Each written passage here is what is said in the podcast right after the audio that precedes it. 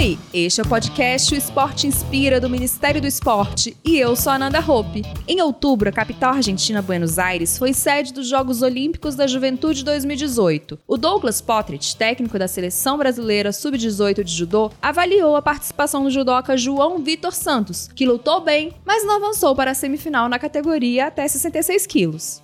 É, o João é um menino que quando ele coloca, coloca as suas mãos, as mãos no, no kimono, impõe a sua movimentação, ele tem um repertório técnico muito forte, né? Seus golpes são muito fortes, muito potentes.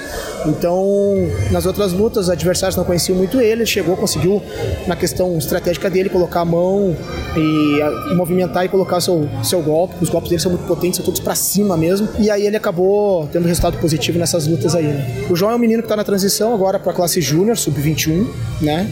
Mas é um menino que está no radar aí das equipes de base da seleção brasileira de judô, né? Continuar preparando ele aí, que ele é um e com certeza ele é um atleta potencial aí para o futuro aí para estar tá chegando de repente em 2024. Estamos na torcida pelo João e por essa nova geração de atletas. Quer ficar por dentro dos resultados dos Jogos Olímpicos da Juventude 2018? Confira nas nossas redes sociais e no portal rededoesporte.gov.br. Até o próximo episódio do podcast O Esporte Inspira.